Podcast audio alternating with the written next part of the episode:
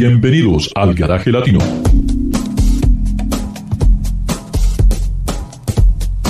El programa internacional del mundo sobre ruedas para que disfrute de su automóvil.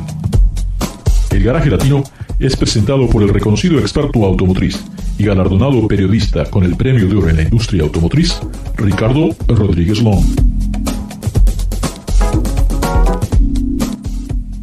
Desde los estudios en el Centro de la Cultura Automotriz, Los Ángeles, California, y desde su propio garage para todos los aficionados y los que necesitan de un automóvil, Ricardo les presenta todas las semanas los mejores consejos para que disfruten y ahorren de sus gastos con un automóvil. Y ahora, nos abrochamos el cinturón, ponemos la primera velocidad, pisamos el acelerador y comienza el programa.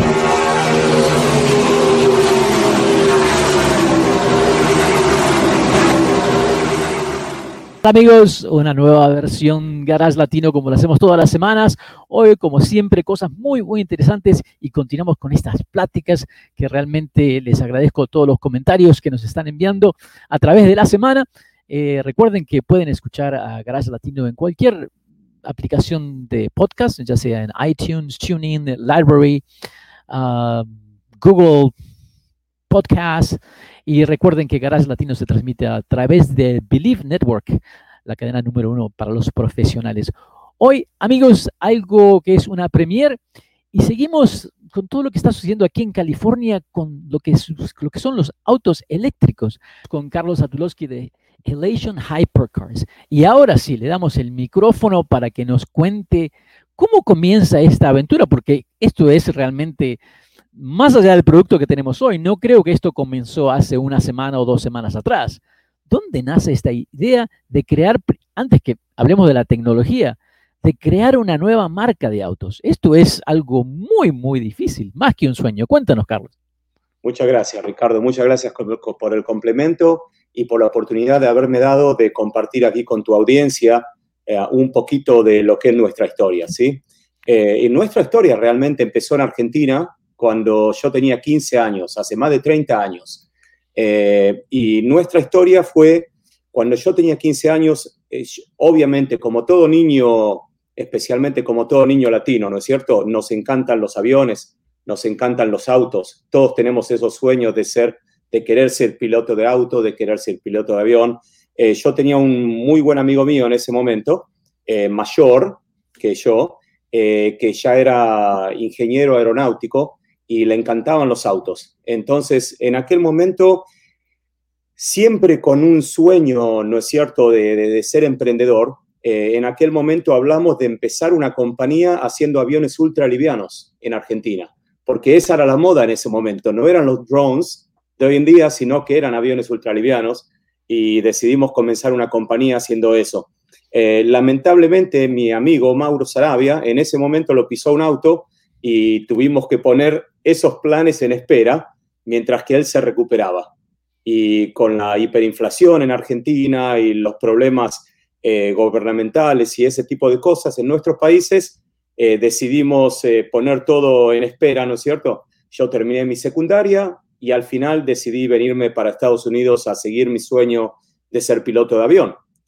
Mauro se dedicó al automovilismo y terminó construyendo autos de TC2000 de turismo carretera y de TC2000 eh, para muchos conductores famosos como Cacho López y otros, y ganó muchos campeonatos.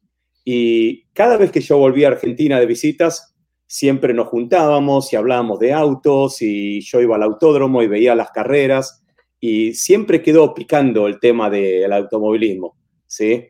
Yo vine a Estados Unidos, me hice piloto de avión, eh, me hice instructor de vuelo, eh, llegué a ser capitán a los 30 años de Airbus 320 y piloto de pruebas de Airbus 320. Y eventualmente llegué a ser eh, piloto de 747, lo cual siempre fue uno de mis sueños. Y al haber logrado esa meta, decidimos volver al automovilismo nuevamente. Y después de treinta y pico de años de haber perdido prácticamente contactos con Mauro Sarabia, eh, decidimos arrancar una compañía haciendo autos de carreras. Y así empezó realmente Elation Hypercars. Eh, nunca habíamos pensado desde un comienzo eh, hacer un carro que compita con los mejores carros de lo mejor, del mejor nivel mundial, sino que iba a ser un auto de carreras que podamos básicamente correr y comercializar aquí en Estados Unidos. Más como para el tipo de corredor que quiere ir a entretenerse el fin de semana. Y bueno, y así comenzamos. Y, después le dimos alas a nuestros sueños, realmente.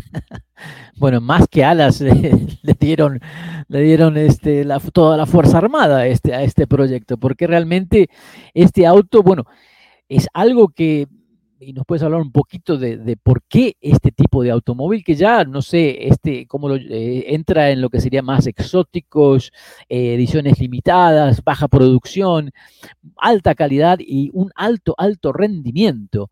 Eh, algo que creo, no me imagino cuando se sentaron a, poner esas metas, ¿a quién eran los targets? ¿A, dónde apuntaba ese, ese plan con el Elation? Ah, bueno, como te digo, fue algo que fue evolucionando, ¿no es cierto? Eh, nunca empezamos con esa idea directamente, una idea comercial de decir, bueno, vamos a hacer un auto que esté a la categoría de los mejores mundiales, sino que empezamos de algo pequeño y como todo, el equipo se fue armando, hay gente que se fue uniendo a nosotros que tenía mucho talento, uno de ellos es Pablo Barragán, es el diseñador del Freedom que están viendo ustedes ahora aquí, eh, y en equipo entre Mauro Sarabia, entre Pablo Barragán, entre mi esposa Rita y entre yo, fuimos moldeando lo que ustedes están viendo en este momento. Eh, y como el equipo, tenemos mucha parte del equipo que se fue sumando a Elation Hypercars, eh, son ah, ingenieros argentinos que tuvieron la oportunidad, si me dejas esta aquí, la puedo explicar un poquito más también, que tuvieron la oportunidad de, de trabajar para Fórmula 1, para eh, GT3 en Europa para distintas categorías europeas y volvieron a su país natal, Argentina. Eh, tuvieron la oportunidad de juntarse y unirse a nuestro equipo, eh, lo cual nos permitió hacer algo de primerísima calidad como el Elation Freedom. el auto se ve realmente increíble aparte de toda la, parte tecnológica, la carrocería. ¿Quién fue el que diseñó la carrocería? Y también el interior, que está muy, muy interesante. Eh, sí, fue trabajo en equipo, Ricardo. Eh, Pablo Barragán es el que venía con ideas. Eh, hoy en día, que después de seis años decidimos mostrar el proyecto al mundo, hay gente que quizás dice, bueno, es medio parecido a esto o medio inspirado por esto, pero en realidad hace seis años que empezamos con el diseño este, eh, y en ese momento, por ejemplo, no existía ni el Lotus Sevilla, eh, ni existía el Conin Seguiesco. Y Pablo Barragán, un diseñador de Mar del Plata, justamente de la ciudad de donde usted proviene, eh, él, es, él es el que empezó a salir con este tipo de ideas. Y después fue evolucionando, fue algo que fuimos cambiando distintas piezas, distintas partes, y, pero nuestro propósito principal desde el principio es que Pablo no estudió en Italia, o sea que Pablo no está influenciado por el diseño italiano. Él tiene un diseño en este caso puro, porque está bastante alejado de lo que es eh, Europa. Entonces ah, pudimos llegar a desarrollar y a lograr algo que en nuestra opinión no se basa en ningún otro vehículo. Y realmente esa era la meta, era de poder lograr algo nuevo, algo distinto, algo novedoso. Bueno, es definitivamente es algo distinto. Lo que me llama la atención es dentro de ese segmento de autos exclusivos, autos potentes. Eh, casualmente hace un par de días o semanas también hablamos, hablábamos del otro extremo que es lo que acaba de ser Genesis con el, con el Venom F5, ¿no? Pero que utiliza un tremendo motor de gasolina, casi 2.000 caballos de fuerza. Y, me llamó la atención de cuando me empecé a informar un poquito del, eh, del Elation, de que aquí tenemos dos personalidades que los dos quieren en cierta llegar a ese máximo, pero han tomado dos canales completamente eh, diferentes, ¿no? Y eso que me, ¿por qué? No se fueron por el motor de gasolina y por qué eh, prefirieron ir con la tecnología del motor, del, motor eléctrico, que hoy en día, aparte de ser tan competitivo, todavía se están desarrollando nuevas técnicas, nuevas tecnologías para que esto funcione más. Estamos con ah, Carlos Satulowski de Elation Hypercars un vehículo que también se produce aquí en California. Estamos en Garage Latino como lo hacemos todas las semanas. Y mm, si tienen alguna pregunta, eh, la pueden enviar a través de la semana para que se la contestemos en el próximo programa. Recuerden que pueden escuchar a Garage Latino en cualquier lugar donde bajen su podcast, ya sea en Tuning, Library, iTunes, Google Play, uh, bueno, la verdad que hay tantas plataformas hoy en día que me, olvido de nombrarlas a todas. Quiero mandarle un gran saludo a, Carlos Granados, eh, que no se preocupe que hay solución para ese motor, siempre se le busca alguna solución. Y en unos momentos regresamos aquí con Carlos Adlowski, que nos va a contar un poco más sobre la tecnología, lo que es el, rendimiento del motor y toda esa parte que lo hace muy, pero muy fascinante. Hoy tengo el gran placer de tener a Carlos Satulowski, que nos está contando algo increíble lo que han hecho y poquito más nos va a contar ahora de la tecnología, de lo que es la parte motor, transmisión, no sé si tiene transmisión, porque todo es nuevo. A ver un poco más, Carlos, sobre este automóvil. Oh, Ricardo, es un placer. Eh, bueno, este proyecto realmente empezó con la idea de ser un proyecto con motor a combustión. ¿sí? Hace seis años, toda la ingeniería, eh, la parte electrónica, o la parte eléctrica, mejor dicho, motores eléctricos, no estaba todavía tan desarrollado.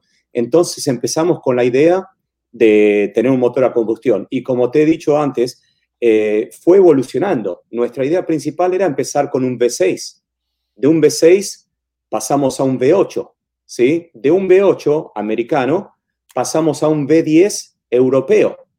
Y después, a medida que la tecnología siguió evolucionando, dijimos eh, que, o sea, nos sentimos comercialmente, ¿sí? Los Estados Unidos siempre fue, eh, no fue bien representado en el resto del mundo cuando se trata de tecnología automovilística de vanguardia. Entonces, siempre los europeos, ¿sí? Están siempre orgulloso de los autos que los europeos producen. Pero los americanos, lo único que había realmente en aquel momento, cuando nosotros empezamos, eran autos de producción, autos, los, los, los Ford Mustangs, los Corvettes, autos de producción a este nivel. Y realmente no había nada todavía que represente a los Estados Unidos a nivel hiperauto o a nivel superauto.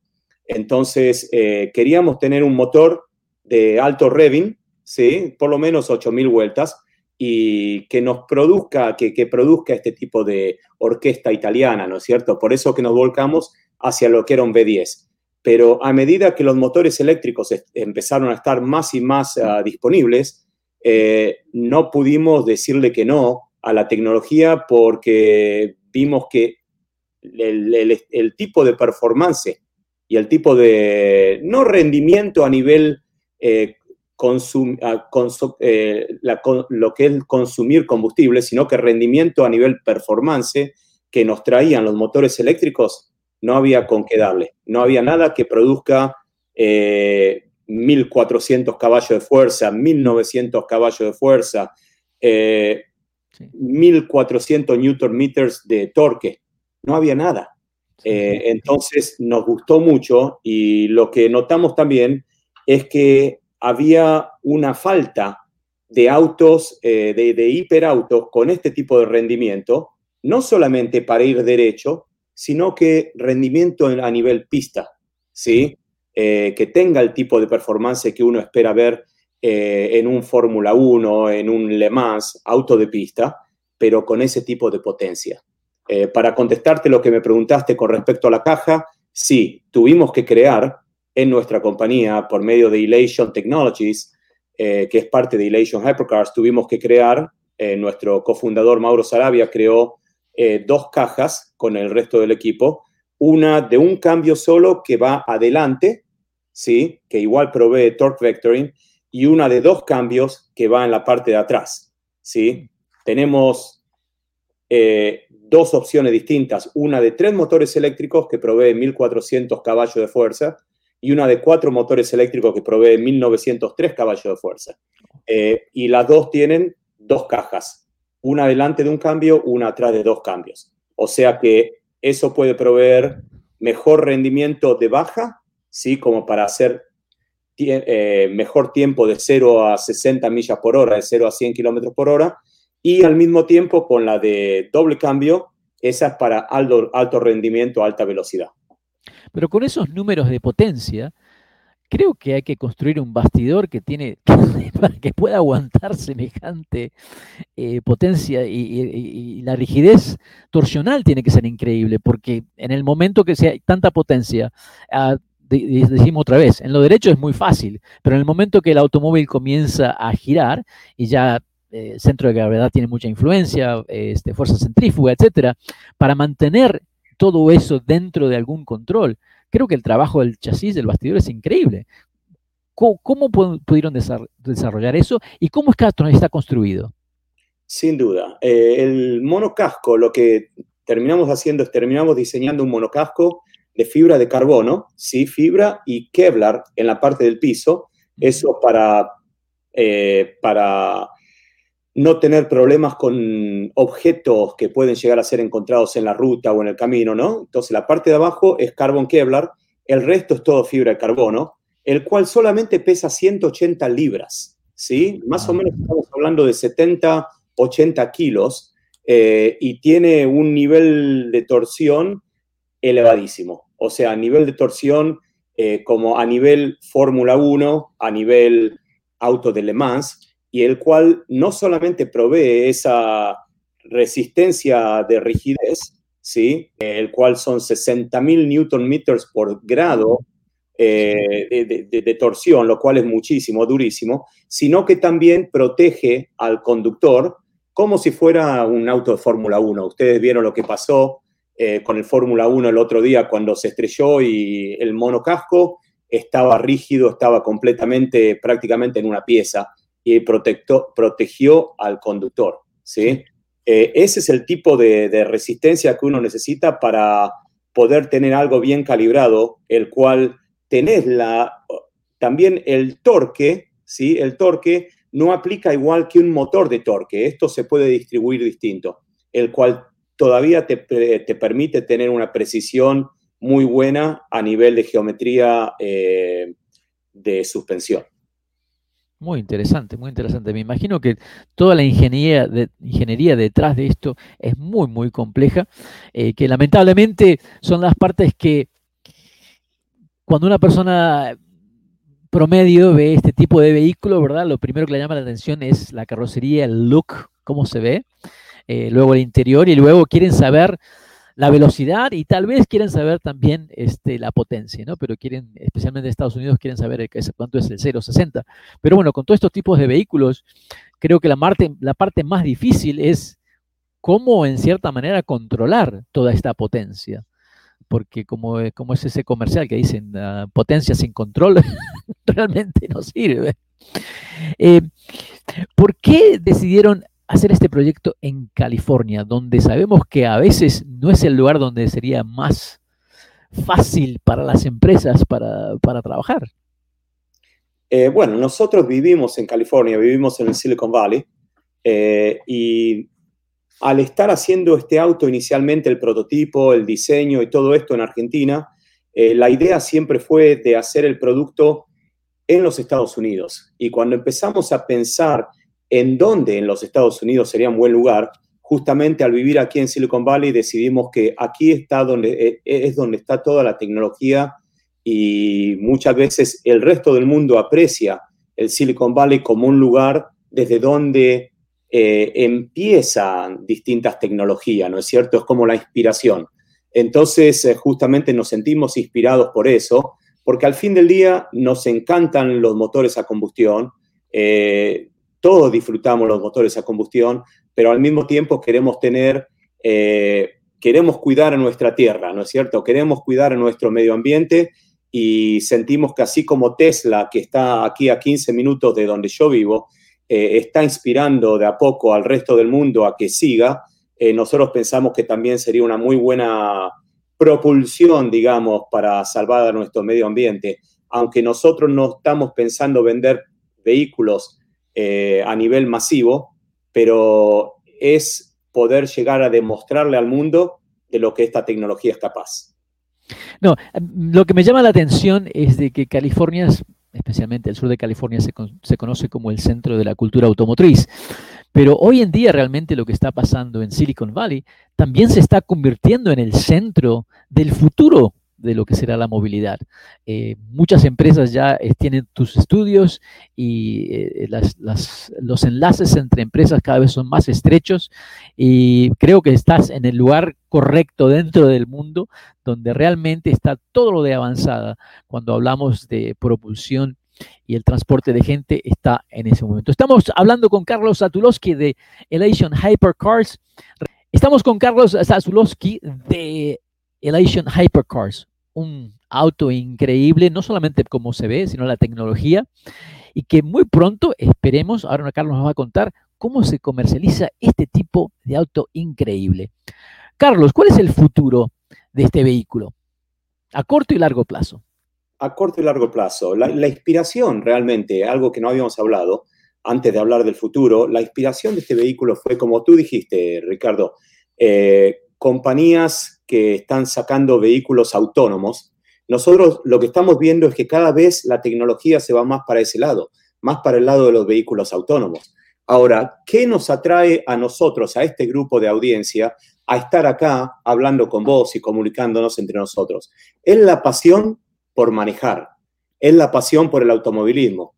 Y lo que estamos viendo nosotros es que a futuro cada vez se va más a nivel autónomo. Entonces, una de nuestras gran metas es decir, bueno, ok, esto es un vehículo eléctrico, así como todos están yendo hacia el futuro con vehículos eléctricos, pero solamente porque los vehículos se vayan a la tecnología eléctrica no quiere decir que esta diversión, que esta pasión que todos tenemos por el automovilismo tenga que ser perdida. Entonces, nuestra meta es realmente inspirar a, a lo que es la juventud presente, la juventud futura, eh, el resto de la gente que se quiere incorporar, ¿no es cierto?, a lo que es la tecnología eléctrica sin tener la culpa de perder la pasión por el automovilismo. Esa es nuestra meta principal.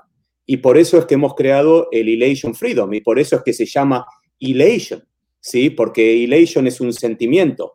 Por eso que se llama el Freedom. No es por ningún tipo de cuestión política, sino que es por cuestión realmente de poder ser libre de tener esa elación, de tener ese sentimiento, esa pasión por conducir, ¿sí? Eh, nosotros ya hemos dado a conocer este proyecto, el cual lo mantuvimos secreto por más de seis años, y te digo, Ricardo, eso fue una de las cosas más difíciles de mi vida, mantenerlo en secreto, porque obviamente uno quería compartir esto ya de los primeros seis años, hace seis años atrás, ¿sí?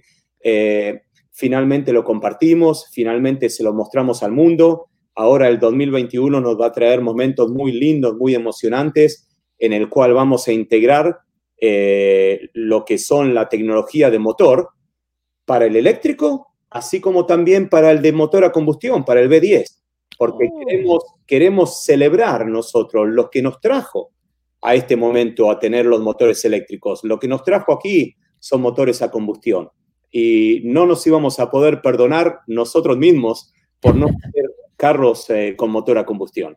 Entonces, en el 2021 vamos a incorporar, eh, vamos a terminar los prototipos, vamos a incorporar los motores a sus respectivos prototipos, el de motor a combustión V10, eh, que son 750 caballos de fuerza, el eléctrico, vamos a empezar con el de tres motores de 1400 16 eh, caballos de fuerza, y ya vamos a empezar con prueba de pista. Eh, al mismo tiempo, mostrarle al mundo lo que es el Elation Hypercars, lo que es el Elation Freedom, lo que es el Elation Freedom Iconic Collection, mostrarle que esta compañía es de verdad, que no es solamente, eh, ¿cómo se llama?, una rendering muy bonito, sino que es una compañía con un equipo real, con tecnología real, con gente real y apasionada que está atrás de esta tecnología, ¿no es cierto? Este, este programa es, estoy seguro que es muy, muy costoso por toda la tecnología e ingeniería que, que incorpora. ¿Y cómo puede redituar con un vehículo de producción tan limitada? ¿Qué es lo que se necesita vender un poco tal vez la tecnología a otras marcas o, el plan es de, tener una clientela muy, muy limitada? Eh, las dos cosas, Ricardo. Realmente es tener una, una, clientela, sí, que es muy limitada. También tenemos, o sea, los vehículos en este momento no estamos diciendo cuánto vamos a hacer, pero lo que sí les puedo decir seguro es que va a ser muy limitado, ¿sí? Eh, pero el plan, nosotros tenemos un plan comercial a cinco años, el cual empieza aquí, pero después vamos a difundirnos con otro producto que todavía lamentablemente, perdónenme, no les puedo decir, no les puedo contar, ¿sí? Va a ser también un producto muy limitado, pero que va a abarcar más clientela. Y al mismo tiempo, obviamente, Ricardo, como vos decías, eh, tenemos también Elation Hypercars, la cual se va a activar una vez que ya Elation eh, perdón, Elation Technologies, la cual se va a activar una vez que Elation Hypercars ya esté produciendo vehículos y entregando vehículos a clientes. Elation Technologies va a estar vendiendo nuestra tecnología, nuestra tecnología propietaria, hacia otros clientes que tengan el mismo tipo de necesidad. O sea que es muy posible que en el futuro la compañía que esté buscando hacer otro hiperauto en el futuro se contacte con nosotros y diga, Elation, lo, me gustaría eh, poder eh, eh, pedir permiso, ¿no es cierto?, licenciar su tecnología de monocasco o su tecnología de caja, o nos gustaría que nos hagan ustedes el próximo diseño del hiperauto que vaya indirectamente a competir con ustedes. o sea que estamos dispuestos a hacer eso, pero a un futuro. En este momento estamos 100% enfocados en lo que es el, Freedom. Una pregunta que tengo porque me sentí muy, muy raro. Hace ya bastantes años atrás tuve la oportunidad de probar en uno de los primeros vehículos eléctricos de General Motor y, recuerdo que no tenía volante. Era con un control, que el mismo que usábamos en las computadoras para los eh, simuladores. Y esa fue una sensación muy, muy extraña, el de avanzar y doblar con control. ¿Qué tan cerca estamos de llegar a eso? Porque, yo pienso que la gente joven a lo mejor se, se, puede adaptar a eso más, más fácil. Eh, yo tuve la oportunidad, una oportunidad muy, muy linda de haber volado los Airbus 320. ¿sí? Yo volé el Airbus 320 comercialmente, con pasajeros en más solía volar a Cancún, a Puerto Vallarta, a Cozumel, eh, más que nada a, México y al Caribe.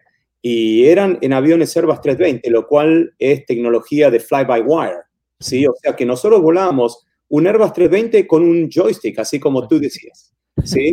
Y al principio, al hacer una transición de lo que siempre fue un aviones con volantes, con cables, con servos, el cual uno controlaba directamente con un volante, eh, pasar a un joystick inicialmente fue raro, pero una vez que me acostumbré, lo cual puede haber tardado dos o tres horas en acostumbrarme, pasó a ser algo muy natural, pasó a ser algo muy lindo, una experiencia muy linda. O sea que realmente yo pienso que la tecnología más que está disponible ya para que un auto pueda tener una transición a lo que es un joystick y manejarlos por joystick. Ahora, lo que no sé es si va a ser el mismo tipo de emoción, ¿no es cierto? Lo que es tener un volante y manejarlo de un lado para el otro y, poder tener ese tipo de control, el cual nos, tanto nos gusta. Es más, eh, los pilotos, más que nada los pilotos de United y de Southwest, le prohibieron a Boeing a que incorporen el joystick a los aviones Boeing, porque esos pilotos son los que influencian a la línea aérea, ¿sí? la cual es el cliente. O sea que cuando Boeing quiso pasar a hacer aviones con joystick, el cliente, en ese caso el cliente más grande que era United y Southwest con los 737, les prohibió a Boeing. Les dijo, si vos haces con joystick, no compramos el avión. O sea que al fin del día yo pienso que va todo en lo que realmente el cliente quiere. Bueno, esperemos que ningún cliente de ellos pida un joystick por ahora, ¿no? Que todavía queremos el volante. Todavía queremos el volante y eso es lo que Elation les va a dar, el volante, justamente. Amigos, amigas, increíble cómo se ha pasado el, momento. Este, quiero agradecer enormemente a Carlos Satulowski por compartir todas, esta, todas estas primicias. Le deseamos la mejor de las suertes.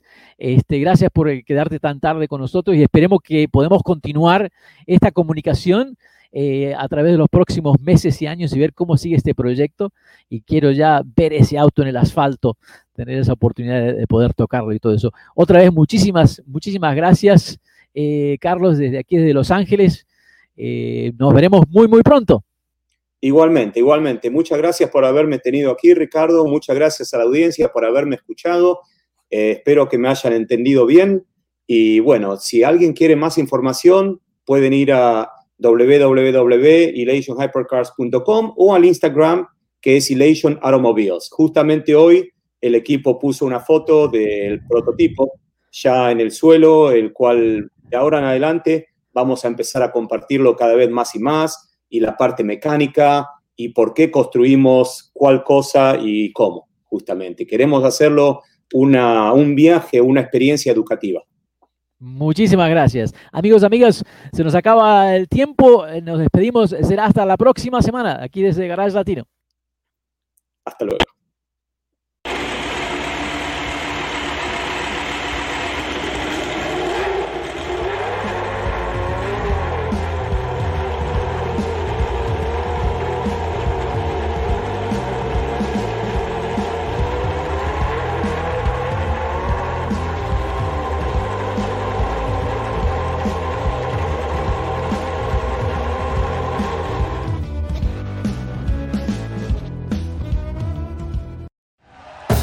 Thank you for listening to Believe. You can show support to your host by subscribing to the show and giving us a five star rating on your preferred platform. Check us out at Believe.com and search for B L E A V on YouTube.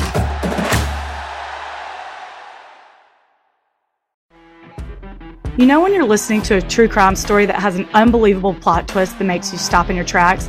That's what our podcast, People Are the Worst, brings you with each episode. I'm Rachel. And I'm Rebecca. We're identical twins who love true crime cases that make you say, didn't see that coming, and we hate the people responsible for them. Listen to People Are the Worst now on Apple, Spotify, or wherever you get your podcasts.